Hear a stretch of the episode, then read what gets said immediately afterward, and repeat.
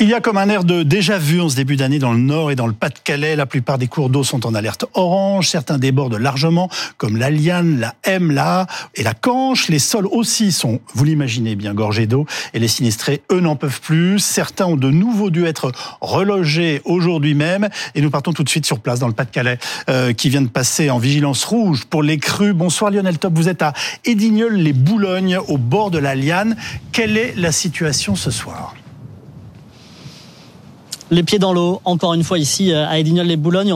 On est ici à 30-40 cm d'eau euh, dans cette rue, qui est une rue euh, qui est souvent impactée par des inondations et qui avait été particulièrement touchée au mois de novembre. Les habitations sont léchées par la liane. Pour l'instant, l'eau ne s'infiltre pas dans les maisons, mais certains garages sont, sont touchés comme ici. Et ce qui est à noter, c'est l'ambiance ce soir dans, cette, euh, dans ce village des Dignoles-les-Boulognes. Il fait noir, euh, l'eau euh, est, est, présente, il y a le vent très fort qui est en train de souffler, ce vent qui d'ailleurs ralentit l'évacuation de l'eau parce que c'est un vent qui vient de la Manche et donc l'eau est bloquée par ces bourrasques de vent. Et dans cette rue ici, beaucoup d'habitants ont décidé de quitter les habitations après avoir euh, remonté, euh, surélevé l'ensemble des meubles. On discutait avec Nicole qui habite juste euh, au bout de cette, de bout de cette rue. Nicole, fatiguée par ces inondations, elle avait eu de l'eau 50 cm au mois de novembre. Les dossiers d'assurance sont encore en cours. L'électroménager n'a toujours pas été euh, remplacé. Elle n'a plus de salon. Elle n'a plus, elle n'a qu'un petit fauteuil pour euh, pour passer le temps. Et donc la soirée sera évidemment euh, très longue. La petite, le petit signe d'espoir pour les habitants, c'est qu'il ne pleut plus depuis la fin d'après-midi et que si l'on veut voir les petits détails, on a perdu quelques centimètres du niveau de l'eau. mais la liane reste en vigilance orange ce soir et demain. De nouvelles pluies particulièrement importantes sont annoncées pour la journée de demain et avec les sol gorgé d'eau. Et forcément, ça va réagir. En arrivant ici à Edignol, deux accès étaient totalement bloqués par, par l'eau. Voilà l'ambiance ici euh, ce soir dans, dans le Pas-de-Calais. Le Pas-de-Calais qui va d'ailleurs recevoir, et c'est le Gérald Darmanin, le ministre de l'Intérieur, qui l'a annoncé euh, sur X, anciennement Twitter, 120 pompiers vont arriver dans les prochaines heures ici dans le Pas-de-Calais pour essayer de participer aux opérations de pompage. Et on était aussi frappé hein, par les rafales de vent qui vous ont touché pendant euh, cette intervention. Lionel Top avec Pauline Delevoye en direct du Pas-de-Calais à Edignol, les Boulognes pour BFM TV. Avec nous pour commenter et analyser euh, la situation, Gaël Musquet qui est spécialiste des catastrophes naturelles et de leur anticipation, Esther Crozer-Delbourg, économiste spécialiste de l'eau et de l'environnement. Vous êtes docteur à l'école polytechnique euh, et à l'université de Columbia. Stéphanie Durafour, porte-parole d'assureland.com et Christophe Persson, chef du service météo de BFM TV. Je commence évidemment avec vous, Christophe. On vient de le voir, la pluie tombait encore cet après-midi sur le Pas-de-Calais et visiblement, ça va pas s'arranger. Ça ne va pas réellement s'arranger. On a une accalmie. Voilà, il y a une accalmie ce soir à certains endroits. Durable pour ce soir et cette nuit, mais c'est demain en fait que les pluies vont redémarrer. On a euh, donc ce département placé en vigilance rouge, mais on le répète, c'est vraiment pour l'AA seulement qu'il y a une vigilance rouge. Les autres départements, enfin les autres cours d'eau sont en vigilance orange. Vous voyez que le gros de la perturbation qui ressemble presque à une tempête, hein, c'est pourquoi il y a eu quand même des vents euh, très forts, vient de passer. On a à l'arrière un ciel de traîne qui euh, se met en place et demain ce ciel de traîne va apporter beaucoup d'averses près de la Manche, sur le nord de la Bretagne, donc un petit peu moins sur la partie euh, sud du Finistère, mais beaucoup sur le Pas-de-Calais et la côte d'Opale.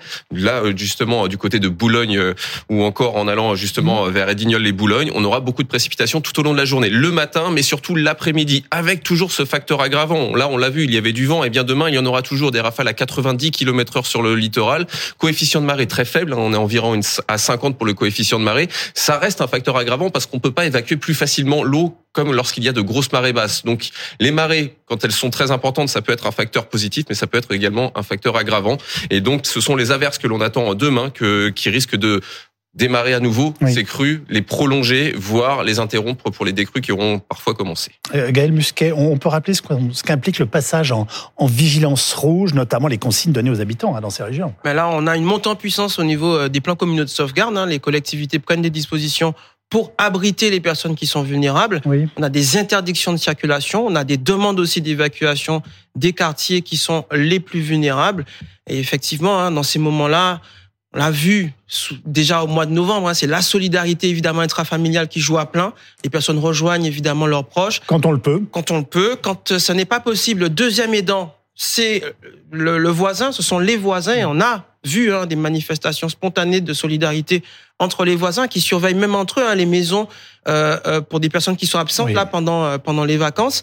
Euh, évidemment, hein, le, le, la dernière personne contre laquelle on se tourne, c'est le maire et évidemment les services municipaux qui vont pouvoir, avec cette vigilance rouge, eh bien pouvoir mettre en place on est en période de vacances, hein, ça n'a pas été toujours évident pour certaines communes, mais de rappeler ces agents pour pouvoir accueillir ces personnes dans des conditions décentes euh, et leur permettre ça fait un gros coup moral. Là, on a un, un impact économique qui est certain et on, on, le développera sur le plateau.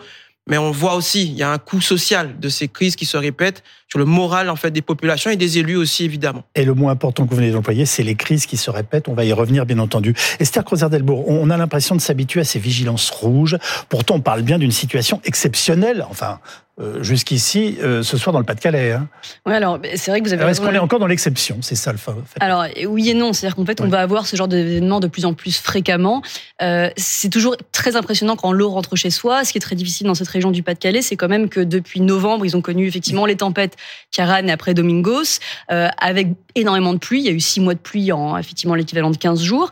Donc les sols, les maisons, les communes, les terres agricoles n'ont pas eu le temps en fait de s'en remettre. Et là, on leur rebalance effectivement énormément de pluie dessus.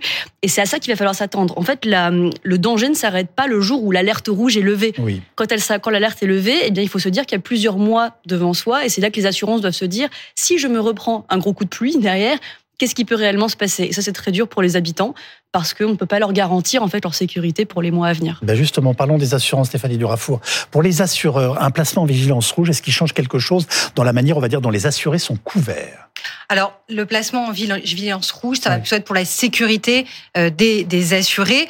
Euh, après, ce qui compte, c'est qu'effectivement, euh, si on a une alerte, notamment certains assureurs envoient des alertes météo via SMS, ce qu'il faut, c'est ne pas se mettre en danger, ne pas prendre sa voiture si on sait qu'il va y avoir du danger sur la route. ça, c'est important. Effectivement, l'assureur, l'assureur pourrait prendre en compte le fait que vous vous êtes déplacé alors que vous n'aviez pas le droit de vous déplacer, ou en tout cas, on vous l'avait déconseillé. Vous nous dites, là, pardonnez-moi, je vous interromps, par exemple, que s'ils prennent leur voiture alors que c'est fermement déconseillé par les autorités, ça peut avoir des conséquences sur la couverture des, des assurances. vous avez bien compris. Oui, ça peut avoir des conséquences sur l'indemnisation si vous avez un accident auto alors que vous aviez reçu la consigne de ne pas vous déplacer. Donc, bien faire attention à ce type de consigne.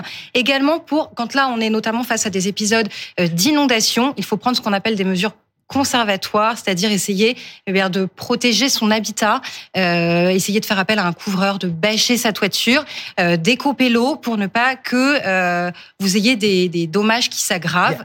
Il y a des habitants qui ont vécu les pieds dans l'eau depuis des semaines et des semaines. Là, on est bien d'accord. Hein. Il y a des situations de ce type. Que, voilà, que, peuvent-ils faire et, et à quel moment pourra-t-on évaluer les dégâts? Il faut attendre que l'eau soit réellement partie et ensuite que ce soit, que ce soit asséché d'une certaine façon. C'est là la difficulté dans les épisodes Là, on réfléchit en semaine pour certains d'entre eux. C'est évident, voire des mois, non? Exactement. C'est là la difficulté dans les épisodes d'inondation, c'est que vous devez attendre que ces dégâts soient secs pour pouvoir évaluer et estimer le montant des dommages. Donc il faut attendre que l'eau s'évacue, que l'expert puisse intervenir, estimer le montant des dégâts et ensuite entamer les réparations. Et ça prend beaucoup de temps, des mois parfois. Et ça veut dire qu'il ne peut y avoir aucune avance des assurances sur le plan financier? Alors il peut y avoir des avances des assureurs euh, dans certaines mesures. Parfois les assureurs euh, font oui, des Vous pouvez nous donner des exemples pour qu'on puisse euh, percevoir les choses? Ben, Vous pouvez, une fois que vous avez fait la déclaration de votre sinistre, ouais. les assureurs ont l'habitude maintenant d'estimer ce type de dégâts, donc peuvent faire des avances, mais Ensuite, le montant total de l'estimation, c'est effectivement suite à l'intervention d'un expert. Qu'est-ce que vous dites à ceux justement qui ce soir voilà sont quasiment les pieds dans l'eau depuis des semaines, qui n'ont pas pu voir encore un expert venir chez eux, ne serait-ce que parce qu'en effet l'eau ne s'est pas retirée, on se le disait il y a quelques instants, et qu'est-ce que voilà, enfin et qui vivent ça évidemment avec une angoisse absolue. Alors, et en fait ils se sont abandonnés pour dire les choses très simplement. Là, la difficulté en plus quand on est face à un épisode d'inondation, c'est qu'on est sur une catastrophe naturelle. Oui. On va devoir attendre que l'arrêté de catastrophe naturelle soit promulgué Prononcé. pour pouvoir faire sa déclaration à l'assureur. C'est le préfet dans ces cas-là? Oui, exactement. C'est en fait c'est le maire de la commune qui en fait la demande euh, au préfet. Et voilà. Il décide ensuite de le faire ou non. Voilà, exactement. Et donc là, bon, on peut estimer que, euh, en fonction des dégâts, les arrêtés de catastrophes naturelles sont promulgués rapidement. Ouais. À partir de là, les assurés auront 30 jours pour déclarer leur sinistre. On, s'intéresse aussi ce soir, Esther Crozer-Delbourg, à ce qui se passe euh, dans la région nord. Euh, visiblement, l'eau ne cesse de monter. Est-ce que ça va forcément déborder? Je pense au décalage entre les pluies et la sortie des cours d'eau en plus. Hein. Oui, alors c'est vrai que ce qu'on a dit tout à l'heure, c'est que ces pluies-là, elles viennent alors, alors qu'il y a déjà eu des mois en fait de, de sols qui n'ont pas réussi à, effectivement à s'absorber. Il y a beaucoup de champs qui sont prévus pour être inondés et justement pour euh, préserver les communes, mais ça n'a pas suffi. En fait, c'est des régions qui sont déjà très protégées. Si on regarde, il y a déjà énormément d'aménagements pour protéger les villes, mais ça n'a pas suffi, les digues n'ont pas suffi, euh, l'ensemble des choses qui servent à protéger, on va dire, les communes n'ont pas suffi. Euh, donc, va se poser la question de est-ce qu'on reste sur place ou est-ce qu'on doit déménager? Ça, On en est là. Bien sûr, c'est une question mmh. extrêmement difficile. En fait, les rivières, quand elles sortent, elles, elles passent souvent de ce qu'on appelle leur lit mineur à leur lit majeur. En fait, nous avons construit entre des lits mineurs et des lits majeurs de rivières, des villes. Donc en fait, on, a construit dans ce qui était autrefois les rivières. Et donc c'est normal finalement quand elles débordent qu'elles rejoignent naturellement ce qui était leur premier habitat. C'est un peu ça ce qui se passe en ce moment. Et donc finalement, est-ce qu'on a bien fait de construire On redécouvre à la faveur de ces inondations ce que fut le premier habitat d'une bonne partie de ces, rivières, pour pas dire de ces fleuves. Ah, on a complètement détourné de façon générale l'eau et les fleuves et nos rivières pour pouvoir s'y installer, bien sûr. Donc on n'est pas sans savoir que ces régions-là sont à risque. Maintenant, c'est des événements qui arrivent en général tous les 3-4 ans, voire tous les 10-15 ans, ça dépend des endroits. Mais là, quand ça s'enchaîne, et qu'en plus le changement climatique, avec une hausse des températures et donc une hausse de cette fameuse humidité dans l'air, rend les orages plus pluvieux qu'avant, et ben forcément, ça s'embrase. Et Gaël Musquet, il y a des gens qui ne voudront jamais quitter leur maison, leur région et le lieu où ils ont grandi, vécu, travaillé, non? Ça arrive, mais euh, l'humidité s'impose à nous euh, quand la nature décide de, que, ben, de rendre concret hein, euh, ces consignes qu'on a données. On a pensé, hein, beaucoup de régions et de collectivités ont pensé que la technologie nous permettrait des pompes on est sur des polders, donc c'est des pompes hein, aujourd'hui qui aujourd'hui assèchent ces territoires pour les rendre vivables.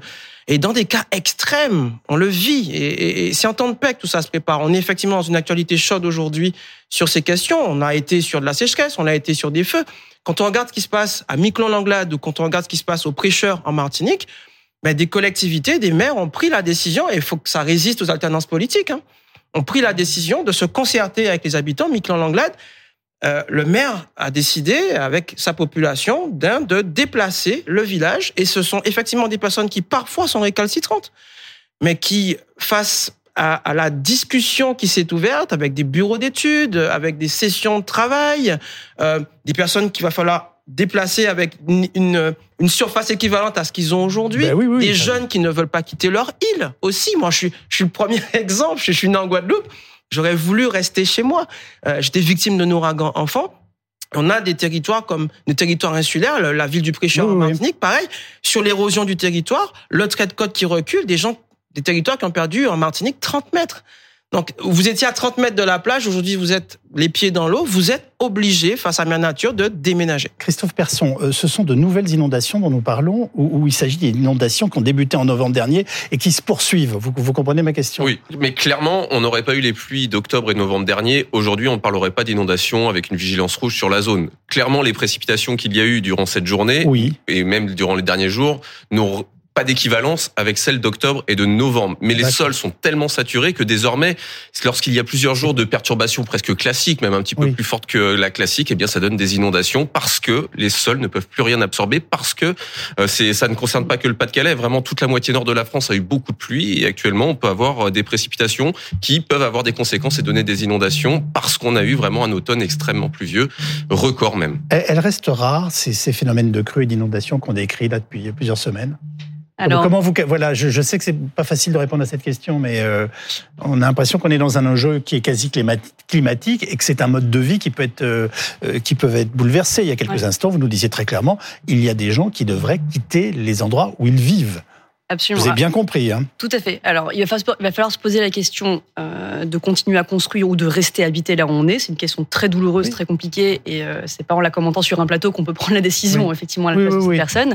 Il y a euh, la conséquence désastreuse économique, qui elle est très forte, sur l'ensemble de la région. On n'a pas encore mm. parlé des agriculteurs, parce qu'en fait, la pluie vient de tomber et qu'on n'est pas forcément allé les voir. Oui. Mais il y avait déjà énormément d'agriculteurs, dont euh, notamment la plupart des champs étaient inondés en novembre, qui attendaient vraiment que ça sèche pour pouvoir reprendre en janvier-février c'est encore pire qu'avant. Donc en fait, on a aussi toute une saison agricole qui va être décalée. Il y avait déjà eu 80 millions d'euros dégagés par le gouvernement pour les aider. Évidemment, ça n'a pas suffi et ça va d'autant plus ne pas suffire pour la suite. Donc en fait, on, s'attend en fait à des semaines et des semaines d'estimation des dégâts économiques on peut pas continuer comme ça chaque année. On peut pas revenir chaque année en se disant c'est dramatique ce qui se passe, sortons des fonds gouvernementaux. Donc il va falloir effectivement transformer notre façon d'habiter, de produire, de se protéger, euh, et puis voir si ce genre d'événement peut être encore mieux anticipé. Caran avait été extrêmement bien anticipé. Oui. Est-ce qu'on pourrait finalement mettre en place euh, le genre de protocole qu'on a connu? Bonsoir euh, Sylvain Borin, vous êtes sapeur-pompier dans le Nord, au 10 59. Merci beaucoup d'être avec nous ce soir en direct dans, dans cette émission. Quels sont les retours du terrain que vous avez des pompiers, des sauveteurs qui sont mobilisés en ce moment? Alors nous, là, pour l'instant, dans le Nord, c'est vrai qu'on n'a pas encore mobilisé de personnel à ma connaissance. Hein. C'est vrai que peut-être euh, on est occupé de, de, faire un état des lieux des personnels disponibles peut-être au niveau du CODIS. C'est vrai que moi, je suis, je suis, euh, je suis un pompier de, dans une caserne et j'interviens. Je suis pas dans la gestion opérationnelle directement. Mais euh, forcément, je pense qu'il y a des colonnes qui vont certainement aller en renfort chez nos voisins en Pas-de-Calais. Et peut-être que nous, dans le Nord, on sera également touchés. Vous donnez un coup de main dans le Pas-de-Calais, on est bien d'accord? Alors, euh, pendant les dernières inondations qu'il y a pu avoir en novembre, c'est vrai que nous, on a été touchés dans le nord également, hein, que ce soit sur, euh, on avait trois PC, hein, que ce soit sur Merville, Wormwood ou Watt. Euh, et là, actuellement, oui, je vois pas comment on pourrait pas l'aider les collègues. Maintenant, on rencontre pas mal de problèmes de, de personnel et d'effectifs. C'est vrai qu'on on commence à accumuler les catastrophes naturelles, euh, que ce soit dans le nord ou dans le reste de la France, et bah, qui nous, bah, voilà, les troupes commencent à être fatiguées. Et je veux dire, et comme on est déjà en sous-effectif, bah, ça, de, ça commence à être problématique bah, d'aller aider même nos collègues c'est la question que j'allais vous poser. Ce classement vigilance rouge hein, du Pas-de-Calais, orange dans le noir, euh, est-ce que ça change quelque chose pour vos équipes concernant les moyens qui sont déployés, les moyens humains et les moyens techniques qui sont à votre disposition? La réponse est oui donc. Alors, alors déjà, bon, demain, par exemple, là, je suis de garde demain. C'est vrai qu'on commence déjà à nous solliciter éventuellement demain pour partir dans, éventuellement dans le Nord. Hein, pareil, euh, il n'y a rien de confirmé. Euh, mais pareil, si je quitte la caserne euh, bah, de Dunkerque où je suis demain, bah, forcément, euh, bah, j'y serai plus. Donc, il faudra quand même continuer à faire les opérations courantes. donc, c'est vrai que ça pose un problème pour nous bah, d'avoir ces, ces, répétitions de phénomènes météorologiques qu'on dit exceptionnels, mais qui commencent à être de plus en plus bah, répétitifs. Et donc, quand est est-ce qu'on arrête de classer un phénomène exceptionnel Et du coup, bah, c'est vrai que bah, les collègues qui restent à la caserne, ils doivent, ils doivent combler le manque d'effectifs. Et forcément, c'est de plus en plus compliqué à faire la totalité des interventions en toute sécurité. Quels sont les points d'inquiétude particuliers selon vous ce soir euh, sur des cours d'eau ou des communes qui sont menacées euh, euh, potentiellement ou dans les heures à venir? Bah, pour moi, ce que je sais, pour ce que j'ai fait, c'est vrai que je vais pas m'engager pour euh, les, endroits où j'ai pas vu. C'est vrai que les évacuations, on a pu les faire au mois de novembre. Je pense que les gens sont pas encore rentrés chez eux parce que c'est vrai qu'on peut voir que les dégâts que l'eau avait pu faire dans, les habitations, bah, je pense qu'il faudra au moins attendre le printemps pour qu'ils puissent rentrer. Après, je suis pas expert en bâtiment, mais, euh, c'est vrai que les dégâts étaient énormes. Hein. Quand vous avez 50, euh, 60 ou même voire un mètre d'eau dans votre maison, bah, j'imagine que la maison sera pas habitable comme ça du jour au lendemain. Donc, les évacuations d'urgence, je pense qu'elles ont été faites euh, au mois de novembre. Mais maintenant, forcément, les gens qui n'avaient que quelques centimètres d'eau et qu'aujourd'hui, donc, l'eau réapparaît dans leur maison, forcément, il va peut-être falloir de nouveau évacuer ces personnes-là. Et c'est là qu'il y a le risque, surtout si ça se passe en pleine nuit. Bah, nous, on, voilà, on n'a pas forcément les engins qui vont nous permettre d'aller euh, chercher ces gens. Et puis, pareil, la connaissance des lieux, bah, ça nous fait prendre des risques avec euh, avec nos engins qu'on a traditionnels, hein, nos fourgons Compton ou des fourgons avec un petit peu plus haut des grands 4x4 pour aller chercher chercher ces gens. Euh, la barque n'est malheureusement pas toujours adaptée pour ce que moi j'ai connu, parce que bah, le niveau d'eau est parfois très haut, mais euh, bah, parfois euh, reste assez bas et ne permet pas une embarcation de passer partout. Est-ce que vous êtes mieux armé aujourd'hui pour affronter ces inondations Et très simplement, vous, qu'est-ce que vous avez vu de plus impressionnant, que vous a le plus marqué dans ces semaines et ces derniers jours? Bah, bah, pour nous, ce qui est le plus impressionnant, c'est quand on nous demande, par exemple, de faire des reconnaissances la nuit. Euh, donc, vous vous engagez dans le noir, dans un secteur parfois que vous connaissez pas, euh, et forcément, on, on, a peur de retrouver des gens. On veut, on veut porter secours aux gens, mais on a peur également pour nous et nos collègues, qui, bah, qui, voilà, je veux dire, euh, l'accident est toujours, voilà, on a, on a peur de l'accident, on a peur de l'inconnu, on a peur du noir. Voilà, pour nous, les moyens, ils restent, ils restent encore assez limités. Peut-être qu'on n'est pas encore sensibilisé au risque inondation dans le Nord, même si ça commence à se répéter. Mais, mais oui, on n'a pas les moyens, euh, on n'a peut-être pas la totalité des moyens qui optimum pour intervenir euh, dans ces conditions-là. Quoi. Merci beaucoup, adjudant-chef Sylvain Borin. Vous êtes sapeur-pompier du SDIS 59 et membre du Sud SDIS de, cette, de ce même département. Merci d'avoir pris la parole pour nous expliquer ce que vous voyez en ce moment autour de vous. Stéphanie Durafour, les, les, les crues records de novembre avaient fait 5 blessés légers, des très importants dégâts matériels dans le Pas-de-Calais, mais j'entendais ce matin que les experts n'ont même pas pu évaluer les dégâts là-bas non plus, on est bien d'accord. Hein. C'est-à-dire qu'on ne peut pas en ce moment aller voir, enfin, faire le bilan de quelque chose qui n'est pas terminé. Alors tout à fait, d'autant plus que là, l'état de catastrophe naturelle n'a pas encore été déclaré, donc les experts ne vont pas pour le moment se déplacer. Euh, et pour ce qui concerne les dégâts liés aux pluies, effectivement, il faut attendre que la pluie s'évacue et que les habitations soient sèches.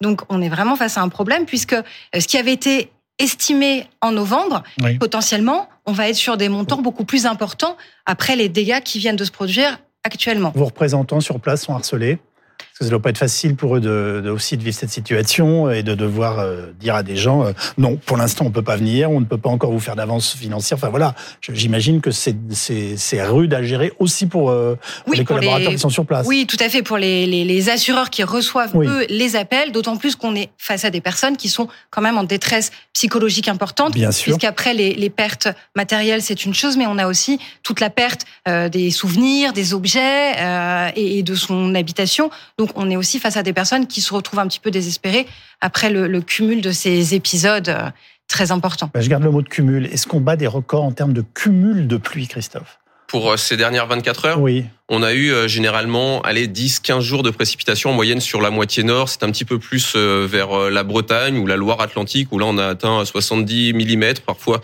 l'équivalent de trois semaines de précipitations. Donc non, ce ne sont pas des pluies records, mais elles arrivent après des pluies records sur des sols qui restent gorgés d'eau. Et depuis novembre, si on fait un bilan global? Ah, on a on a complètement battu des records entre octobre novembre, c'était vraiment des pluies exceptionnelles largement supérieures aux moyennes puisqu'on a eu parfois l'équivalent de 6 mois en seulement 15 jours, voire jusqu'à 9 mois en 2 mois. Donc oui, on était sur euh, des pluies records. Mais là, pour fin décembre et pour le début janvier, on en est très loin de ces records-là. C'est juste l'accumulation qui fait que ça donne ces nouvelles inondations. On continue nos allers-retours sur le terrain. Euh, bonsoir Joël Duic, vous êtes maire de Merville dans le Nord. Merci beaucoup d'être avec bonsoir. nous. Quelle est la situation dans votre commune ce soir? Eh bien, les niveaux de la liste continuent d'évoluer défavorablement puisque nous nous situons à 2,50 mètres quand euh, au mois de novembre nous sommes montés à plus de près de 3 mètres.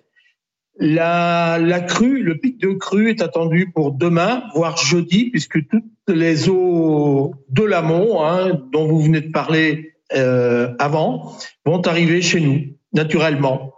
Qu'est-ce que vous dites aux habitants de votre ville ce soir Qu'il faut essayer d'évacuer, enfin, euh, euh, qu'il y a des mesures à prendre ou qu'on ne peut que subir? Pour, pour cette nuit, il n'y a pas lieu euh, de provoquer la peur et la, la, panique. Nous verrons cela demain matin en fonction de l'évolution de la liste canalisée des niveaux de la bourre et de la liste naturelle. Hein. Vous savez que Merville, c'est un nœud hydraulique important donc, euh, toutes ces eaux vont finir par arriver puisque la, pluviométrie est très importante quand je regarde au niveau de la laquette, au niveau d'Air Sonalis, au niveau de la Clarence, tous ces cours d'eau qui finiront par arriver à Merville. Donc, l'eau va monter.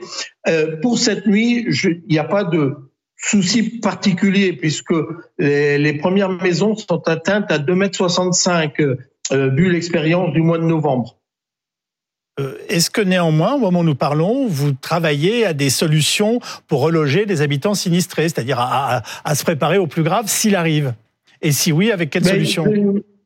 euh, demain matin, demain matin, comme euh, il y a deux mois, au mois de novembre, avec la maison diocésaine d'accueil qui a accueilli une personne âgée. Mais souvent, les, les familles vont chez des amis ou dans la famille même. Nous n'avons eu qu'à loger une seule personne sur les 70 maisons, les maisons touchées euh, au mois de novembre. Que, que vous disent vos administrés Pardonnez-moi, je vous ai interrompu, je vous laisse ah, terminer. les, les, les, administrés sont exaspérés. Euh, ils attendent des politiques, euh, des, des, mesures euh, fiables, pérennes dans le temps, puisque maintenant c'est quasiment tous les deux ans. Euh, là, c'est sûr et certain, demain il va y avoir une maison qui va être touchée. Depuis 2021, ça va être la quatrième fois. Vous vous rendez compte euh, euh, ce que vivent ces familles, c'est c'est impossible, c'est impensable. Donc il faut que nous puissions répondre aux attentes de nos populations. Euh, des solutions sont préconisées. Maintenant, ce sont les moyens financiers. C'est l'État, c'est effectivement la région, ce sont les EPCI, puisque sur la liste canalisée, des, contacts, des réunions se font avec euh, les différents responsables de la liste euh, canalisée, mouillés par euh, la liste, pour participer à, je dirais, à l'effort de guerre, puisque VNF seul ne peut plus supporter l'ensemble des travaux. La liste canalisée, je disais ce midi, 50 ans que je suis à Merville, je ne l'ai jamais vu curer. Et donc, il y a un travail important à faire. Il faut que chacun prenne son bâton de pèlerin, que tous ensemble nous jouions la solidarité. Et quand je le dis, je le dis également pour mon collègue de la de la Flandre intérieure qui veut pas en entendre parler. La dernière réunion avec VNF euh, au siège à Lille, il était absent. Je trouve euh, ça euh, euh déplorable pour ne serait-ce que vis-à-vis de nos populations. Merville, je ne peux qu'attendre l'eau des autres secteurs et elle doit passer par Merville et de prendre toutes les dispositions pour protéger. Monsieur le maire, en fait, vous nous dites que vous êtes dans une situation où vous ne pouvez que subir. Ce sera ma dernière question, mais euh, est-ce qu'ils vous engueulent de temps à autre, vos, administrés? Ah mon Dieu, euh, au, mois de janvier, le samedi soir, le samedi 11 novembre euh, au soir, je me suis fait incendier par, par une famille qui est exaspérée. Et moi, je me mets à leur place et je les comprends, même si elle s'est excusée à la suite. Mais les gens sont exaspérés. Il faut maintenant prendre des mesures radicales et des solutions, je pense, existent. Ça sera des, des discussions dans les curages des fossés, des becs, de la liste, de remettre en état notre niveau euh, fluvial sur sur l'ensemble du territoire. Nous sommes une cuvette. Nous sommes une cuvette. L'eau des monts finit par arriver chez nous, et donc il faut jouer la solidarité territoriale. Euh, je vais pas déménager, c'est pas moi qui ai fait Merville, c'est une situation qui existe depuis depuis des années et qu'il faut maintenant euh, faut maintenant apporter des réponses. Merci beaucoup, Monsieur le maire. Merci beaucoup, Monsieur le maire de Merville, d'avoir pris la parole euh, ce soir en direct dans cette émission. On a compris euh, les grandes difficultés auxquelles vous êtes confrontés. Alors là, on a un maire qui nous dit on peut pas déménager. Et, vous nous avez dit il y a quelques instants, il y a des villes qui seront obligées de déménager. Nous sommes bien d'accord. Ouais. Oui, c'est terrible. Euh, alors, si on estime que ce genre d'événement va se produire de plus en plus, au bout d'un moment, on ne pourra pas maîtriser la nature et la dompter, comme il dit. Euh, donc, si on estime que ça va arriver, alors la première chose peut-être à faire, c'est que on sache quoi faire quand ça arrive. C'est-à-dire que les assurances, que la préfecture, que les maires aient des directives qui soient claires. Parce que moi, ce que j'ai compris. Vous voulez dire des automatismes qui sont pas encore là? Voilà, parce qu'aujourd'hui, par exemple, on ne sait pas. je savais pas que si je prenais ma voiture, potentiellement, je ne serais pas assurée. Donc, je vais commencer à me dire, entre ma sécurité et ma première réaction qui serait de partir, euh, est-ce que j'ai bien, est-ce que je devrais bien le faire? Est-ce qu'il y a une crue qui va arriver qui va m'empêcher de partir? Est-ce que je vais être remboursé C'est des questions qu'en fait, on ne devrait plus avoir, se poser, avoir à se poser quand la crue arrive. Donc, il nous faut un protocole clair où tout le monde se mette d'accord, assurance, préfecture, mairie. Déjà, si on avait ça, peut-être qu'on aurait des habitants qui, parce qu'ils sauraient quoi faire, euh, ne seraient plus aussi euh, énervés, ne seraient plus aussi désespérés. Première chose à faire.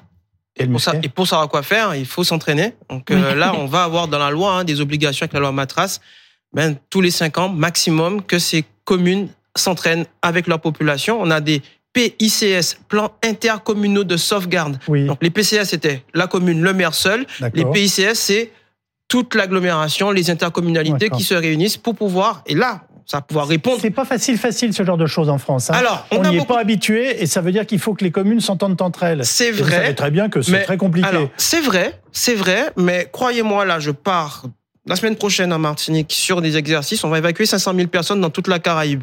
Pardonnez-moi, 500 000 personnes. Un demi-million Un demi-million de personnes vont être évacuées de chez elles dans en exercice. En exercice. 48 États et territoires. D'accord? C'est un des plus gros exercices au monde. Non seulement on y arrive dans la carrière, la France n'est pas un très bon élève. Mais non seulement on y arrive au niveau des collectivités, mais on y arrive au niveau international. Et je, je veux prendre l'exemple de l'actualité récente, ce qui s'est passé au Japon. Quand on voit un pays comme le Japon qui a subi ce qu'il a subi euh, ce week-end, je ne vais pas prendre cet exemple-là, mais celui du Chili, qui est un pays euh, Amérique latine. C'est un pays qui réussit parce qu'il s'est entraîné, parce que la population est informée, parce qu'elle est alertée en temps et en heure, réussit à évacuer un million cent mille personnes en 45 minutes à 20 heures, en pleine nuit.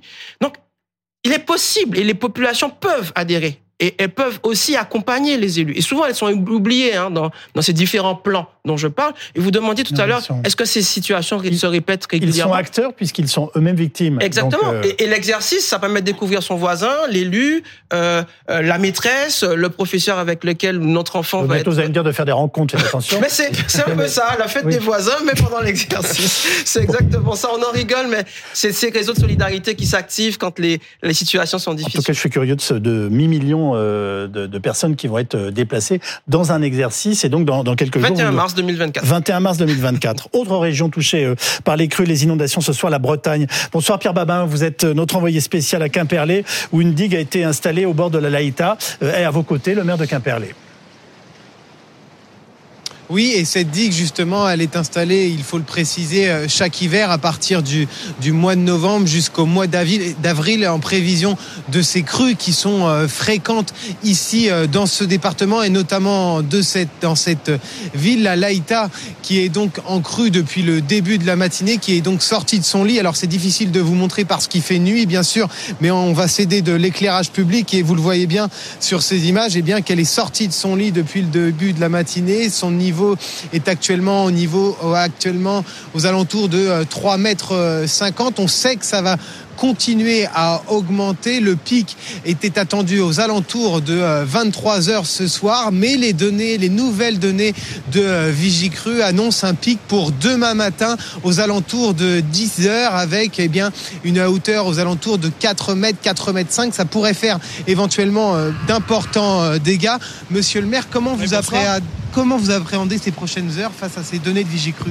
Bah, Les prévisions ont été revues à la hausse, hein, ce qui euh, était euh, une situation qui paraissait euh, sous contrôle devient un peu plus critique. C'est-à-dire que le risque de surverse, vous parliez des barrières, c'est un risque à 3,80 mètres. malheureusement, on risque de revivre ce qu'on a vécu l'année dernière, c'est-à-dire une Laïta qui va sortir de son lit, certainement cette nuit, avec un pic qui est annoncé à la marée haute de demain matin à 10 heures du matin, donc on ne pourra pas réouvrir non plus à la circulation le quai Briseux. Euh, voilà, on est dans cette situation où nous risquons de revivre ce qui s'était passé l'année dernière. Et donc forcément, il y a de l'inquiétude pour vous entre, en tant que maire de la commune? C'est pas de l'inquiétude, c'est euh, être présent tout le temps euh, avec les employés municipaux, avec la gendarmerie et les pompiers quand c'est nécessaire. C'est rassurer surtout les riverains, donner les bonnes informations. lorsque ces informations sont revues à la hausse, comme ça a été le cas en milieu d'après-midi, transmettre euh, aux commerçants et aux habitants euh, le fait qu'il va falloir euh, prendre les dispositions nécessaires, être encore plus vigilant que ce que j'avais pu annoncer. Donc voilà, il n'y a pas de pas d'inquiétude particulière, mais une vigilance de mise, une présence nécessaire pour rassurer tout le monde et mettre les moyens en œuvre. Donc ils ont été mis en œuvre, hein, vous le savez, dès ce matin. La circulation a été interdite à partir de 17h, aucun, aucune voiture en stationnement. On voit encore des personnes qui se promènent, mais euh, à partir d'une certaine heure euh, euh, de la soirée, ce sera vraiment interdit parce que à partir de 23h minuit, je pense qu'on risque de vivre une surverse. Voilà, en tout cas, vous le voyez, le niveau de l'eau continue à, monter. Mathieu Lepenier va vous montrer ces images. Je vous disais, le niveau de l'eau est actuellement aux alentours de 3 mètres 50. On peut craindre jusqu'à 4 mètres et c'est le fruit d'importantes précipitations ici dans le département du Finistère. À Quimperlé, il a, pris, il a plu près de 70 mm ces 24 dernières heures. Merci beaucoup Pierre Barbin avec Mathieu Lepeignet euh, pour cette interview aussi du maire de Quimperlé dans le Finistère, Christophe Persson. Euh, on vient de l'entendre, on attendait le de la Laïta un peu plus tard. Et en fait, il est annoncé pour demain matin. C'est ce que vient de nous dire le maire. Oui, puisque les précipitations étaient un petit peu plus, même beaucoup plus intenses que prévu sur cette zone. On parle dans, par endroit et on l'a vu, hein, même du côté de Nantes, on a eu 48 mm. Ça a donné des inondations sur le périphérique. Sur cette zone, on a eu encore plus de précipitations, 60, 70 mm. Et tout cela est en train de descendre des monts d'arrêt en direction euh, justement euh, du golfe du Morbihan, en passant par Quimperlé. Et donc, on a, euh, c'est un niveau qui va monter encore demain matin. À voir si le pic est réellement demain matin. Là, pour l'instant, c'est vrai que les, prévisions ont bien changé puisqu'on parlait d'un pic aux alentours de 4 mètres 70 et là on parle d'un pic à plus de, de à 3 mètres 70 et là on parle d'un pic à plus de 4 mètres. Donc c'est 30 cm d'écart, c'est C'est énorme. Un hein. grand changement. Alors ça veut dire qu'en gros on était un peu plus optimiste en gros C'est pour la Bretagne que pour le Pas-de-Calais et c'est plus le cas maintenant. C'est ça. On a, on est plus optimiste pour la suite parce que les précipitations seront moins intenses sur cette zone pour la journée de demain et de jeudi. Mais pour la nuit prochaine et pour demain matin, les prévisions sont beaucoup plus pessimistes qu'auparavant. oui. Pourquoi ce secteur de, de Quimperlé est visiblement si régulièrement inondé, c'était à Crozard-Delbourg Alors bon, question euh, question géographie, hydrologie euh, particulière. Euh, ce qui est intéressant, c'est que la façon dont cette ville s'est construite en fait Ouais. autour de l'eau. Et ce Bah qu'on oui. voit, c'est que finalement ces Et C'est ce qui en habitations, fait le charme. exactement. Mais justement, en regardant effectivement ces, ces, ces maisons magnifiques le long de l'eau, on se dit bah finalement est-ce que c'est une bonne idée d'habiter dans l'endroit où tout le monde voudrait habiter, où les prix de l'immobilier sont hauts, etc. On peut penser à ces gens qui ont peut-être investi des économies sur des endroits Bah, qui finalement Oui, les économies d'une vie. Exactement. Et Mm. donc effectivement, euh, quand il y a une inondation, on perd ces choses à très court terme, mais à très long terme, en fait, la conséquence est, est irréparable. euh, Alors sur son économie personnelle et sur l'économie de la ville, il va falloir se poser la question de si ces endroits sont désirables. On pose aussi la question dans d'autres endroits de la France. Effectivement, toutes les côtes sont concernées, où, euh, où des, des habitations ou des maisons secondaires peuvent atteindre des chiffres euh, effectivement très hauts et qui finalement, en fait, un jour, vont peut-être s'écrouler. Donc c'est une partie de l'économie qu'il va falloir prendre en compte. Il va falloir se demander ce qu'on va faire de ces gens. Ben. À À, l'intérieur des à terres. chaque fois que je vous, en écoute, je, je vous écoute, je me dis qu'on va vers des bouleversements extrêmement importants de, de mode de vie.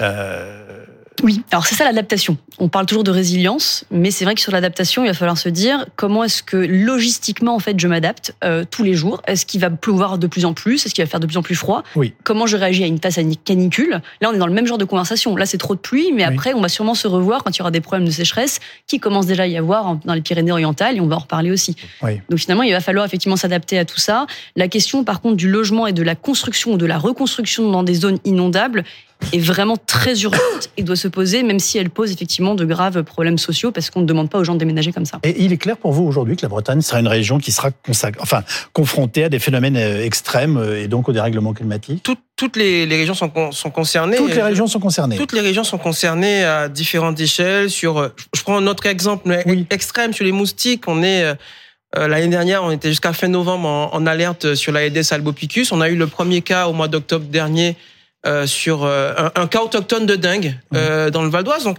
on a ces problématiques qui vont se poser différentes euh, dans différents territoires et sur différents curseurs. Ce qui est important, on sort de la COP 28. Je dis souvent aux élèves, aux enfants, aux jeunes que je rencontre, que c'est, on, on parle très peu d'eux dans ces moments-là. On les voit pas, les enfants. On les voit pas, ces jeunes. Vous avez, vous avez raison, cette remarque On les est voit fondée. pas. Et, et en fait, si vous voulez, ce sont des enfants qu'il va falloir à la fois rassurer et qu'il va falloir former pour répondre à ces problématiques. Mais vous leur dites ce soir, vous n'aurez pas la même vie que vos parents. Euh, que la mienne déjà. J'ai des mes enfants qui ont 14 et 16 ans ne voient pas les animaux euh, que j'ai connus en Guadeloupe quand ils viennent avec moi. Euh, c'est des enfants aujourd'hui à qui j'explique ben, que de par leur métier, ils vont devoir relever euh, des défis que ma génération n'a pas réussi à, à, à résoudre. Et c'est très important qu'ils ne perdent pas espoir et qu'on arrive à leur transmettre ces savoirs dont ils ont besoin. C'est pas que négatif, c'est-à-dire que nos Tout enfants vont voir d'autres choses que nous on n'a pas vues. On est passé par exemple complètement à côté euh, bah, d'une forme de, de relation avec la biodiversité. On est passé complètement à côté d'une économie euh, sur le recyclage. Quand je vois encore ma famille par exemple euh, ne pas jeter ou ne pas bien trier, bah, moi c'est des choses qui aujourd'hui me font mal. Et nos générations d'après parleront de nous en disant mais vous vous rendez compte à leur époque euh, ils je- ils jetaient la nourriture dans la même poubelle que la poubelle normale ils compostaient pas ça ça paraîtra des choses Oui, aberrantes totalement délirant a posteriori. Exactement. Mais donc, il faudra effectivement que cette nouvelle génération réapprenne à vivre différemment. Ce sera pas que négatif. Il y aura Tout des choses qu'elles ne verront pas et puis d'autres choses qu'elles verront qu'on nous, on n'a pas vues. Stéphanie Durafour, est-ce que vous mesurez avec les déclarations une réelle augmentation du nombre des sinistres en raison des phénomènes météo ces dernières années? Est-ce que c'est quelque chose qui est établi pour nos assureurs? Alors, en tout cas, ce qui est sûr, c'est que les sinistres, on a de plus en plus d'événements climatiques et ces événements climatiques sont de plus en plus fréquents, sont de plus en plus importants et sont de plus en plus coûteux. En 2022, les sinistres climatiques, ils ont coûté plus de 10 milliards d'euros. Euh, on n'a pas encore le chiffrage pour 2023, mais les tempêtes Kiaran, Domingo, c'était plus d'un milliard. Oui. Les inondations, 550 millions d'euros. Donc, on sait qu'on a quand même de plus en plus d'événements euh, qui sont nombreux, fréquents, coûteux. Et donc, ça, ça a un impact direct sur la facture des assurés. Et donc, à terme, on Le tarif des assurances augmentera quoi qu'il arrive, c'est ce que vous nous on dites va payer tous plus cher nos assurances. Ça a été acté euh, notamment euh, la semaine dernière. Tout le monde, quand on a un contrat d'assurance habitation, on paye une surprime de 12%, donc un prélèvement qui vient Oui. abonder le fonds d'indemnisation des catastrophes naturelles dans lequel on vient puiser quand il y a ce type d'événement. Et au 1er janvier 2025, ce prélèvement de 12% va passer à 20%. Pourquoi? Parce qu'on est face à des événements de plus en plus coûteux et que le, ce fonds-là est en déficit et donc il va falloir un petit peu le soulager financièrement. Et ça, ça concerne tous les assurés, que ce soit des personnes qui vivent dans des zones très exposées aux sinistres climatiques ou des personnes qui sont en haut d'une montagne et jamais impactées par euh, des épisodes d'inondation, par exemple. Et là, tout le monde va malheureusement mettre la main à la poche dès 2025 pour euh, permettre à ce fonds d'être pérenne et d'avoir une protection financière contre les catastrophes climatiques. Eh ben, nous sommes prévenus. Christophe Persson, une toute dernière question. Il y a un épisode de grand froid qui pourrait pointer le bout de son nez, si j'ai bien compris, dans les prochains jours sur la France. Est-ce que vous... Oui, je vois que vous abondez. Expliquez-nous en quelques mots. Alors, on va passer, parce que là, on n'a pas l'impression d'être en hiver avec plus de 10 degrés euh, quasiment partout. Eh bien, en fin de semaine, un anticyclone va arriver. C'est une bonne nouvelle parce que ça va permettre la décrue. Mais ça va aussi apporter un flux euh, d'est plus sec, mais beaucoup plus froid. Et en début de semaine, lundi, mardi, mercredi, on devrait avoir de très fortes gelée généralisée avec euh, parfois vers le nord-est, le centre-est, des températures de l'ordre de moins 7, moins 8, voire moins 10 degrés. Donc un petit coup d'hiver euh, enfin pour euh, ce début janvier.